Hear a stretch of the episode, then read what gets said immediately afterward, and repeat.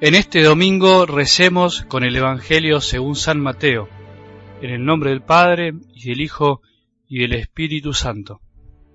Jesús dijo a sus discípulos, les aseguro que si la justicia de ustedes no es superior a la de los escribas y fariseos, no entrarán en el reino de los cielos.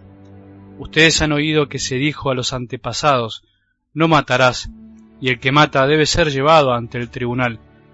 Pero yo les digo que todo aquel que se irrita contra su hermano merece ser condenado por un tribunal. Ustedes han oído que se dijo, no cometerás adulterio, pero yo les digo que el que mira a una mujer deseándola, ya cometió adulterio con ella en su corazón.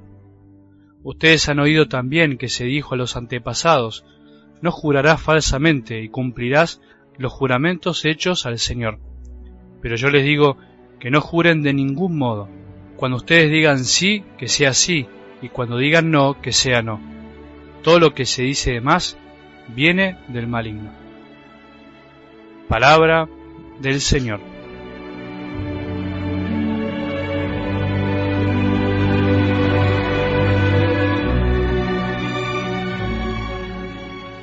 ¿Te acordás algo de los domingos pasados?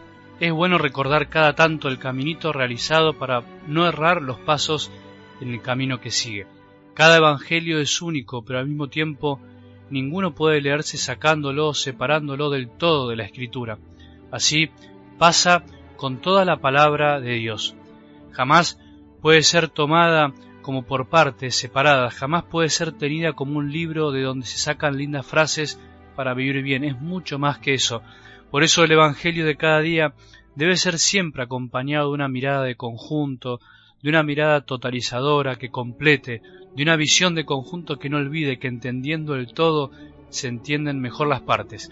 Por eso te decía, ¿te acordás de los Evangelios de Mateo de los domingos anteriores para poder entender mejor el de hoy? Va un repaso sencillo. Empezábamos este tiempo común del año o ordinario escuchando que Jesús nos anunciaba la llegada del reino de Dios. En segundo lugar, el reino de Dios nos traía una promesa de felicidad, de las bienaventuranzas, que ya pueden vivirla los pobres de espíritu y los pacientes. En tercer lugar, Jesús nos decía el domingo pasado que esas promesas hay que vivirlas y transmitirlas siendo luz y sal de esta tierra. Ya lo somos de alguna manera. Esa sal y luz están en nuestro interior. Algo del Evangelio de hoy nos trae como cuarto paso de este caminito exigencias concretas que debemos vivir los que aceptamos el reino de Dios, la soberanía de Dios Padre en nuestros corazones. No es solo cuestión de creer en el reino, saber que está, reconocer sus promesas, ser conscientes de que somos algo por gracia, sino que ahora hay que llevarlo a la vida, como lo hizo Jesús, hay que vivir como hijos, como vivió Jesús, queriendo ser hermano de todos. Es el Padre del cielo el que sabe lo mejor para nuestros corazones. Es por eso que Él es el que nos da la clave para vivir en paz y como hijos.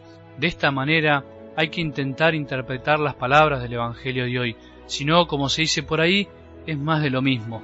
¿Vos crees que Jesús pudo haber venido a este mundo a decir más de lo mismo? ¿Vos crees que vino simplemente a radicalizar la ley del Antiguo Testamento y a decirnos que hay que cumplirla?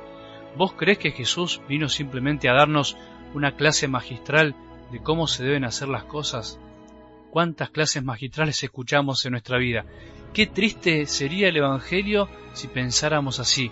Qué triste nuestra vida cristiana si creyéramos, como creen algunos cristianos, que Jesús vino a cumplir la ley para que la cumplamos. Simplemente eso. Es mucho más que eso. No es más de lo mismo. Jesús no hubiese perdido el tiempo a venir a este mundo para tirarnos una ley más por la cabeza imposible de cumplir. La iglesia no es eso, no está para eso. La iglesia no debe predicar eso, aunque algunos lo hagan. Es un tema apasionante, núcleo de nuestra fe, muy lindo y profundo, que no alcanza para hoy, pero intentaremos ir desmenuzándolo a lo largo de estas semanas que siguen. Con las bienaventuranzas que escuchábamos desde hace dos domingos comenzó el sermón de la montaña, el sermón del Hijo de Dios, en donde recibimos la ley, pero la ley de la gracia, la ley del don, la ley de saber que la ley por sí misma no nos salva, sino que lo que nos salva es la gracia de Dios que nos ayuda a vivirla. Eso es lo que tenemos que aceptar, la gracia que viene de lo alto, la gracia, Es el amor de Dios que nos transforma desde adentro para poder vivir las exigencias del reino. Si no, sería más de lo mismo. Si no, sería pura letra muerta que además nos agobiaría y nos llevaría al hartazgo. ¿Cuántos cristianos se han alejado de la iglesia de Jesús por no haber entendido esto?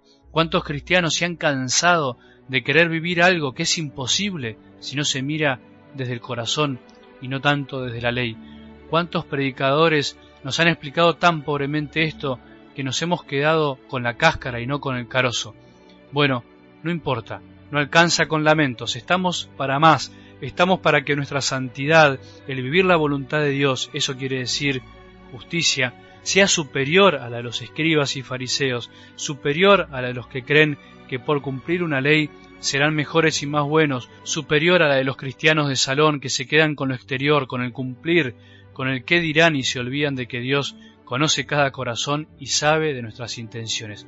Volvamos a escuchar y alegrarnos de esta buena noticia. Cambiemos porque el reino de Dios está cerca. Seremos felices si deseamos la humildad, la paciencia, la mansedumbre y la vivimos. Somos sal y luz de la tierra, ya lo somos.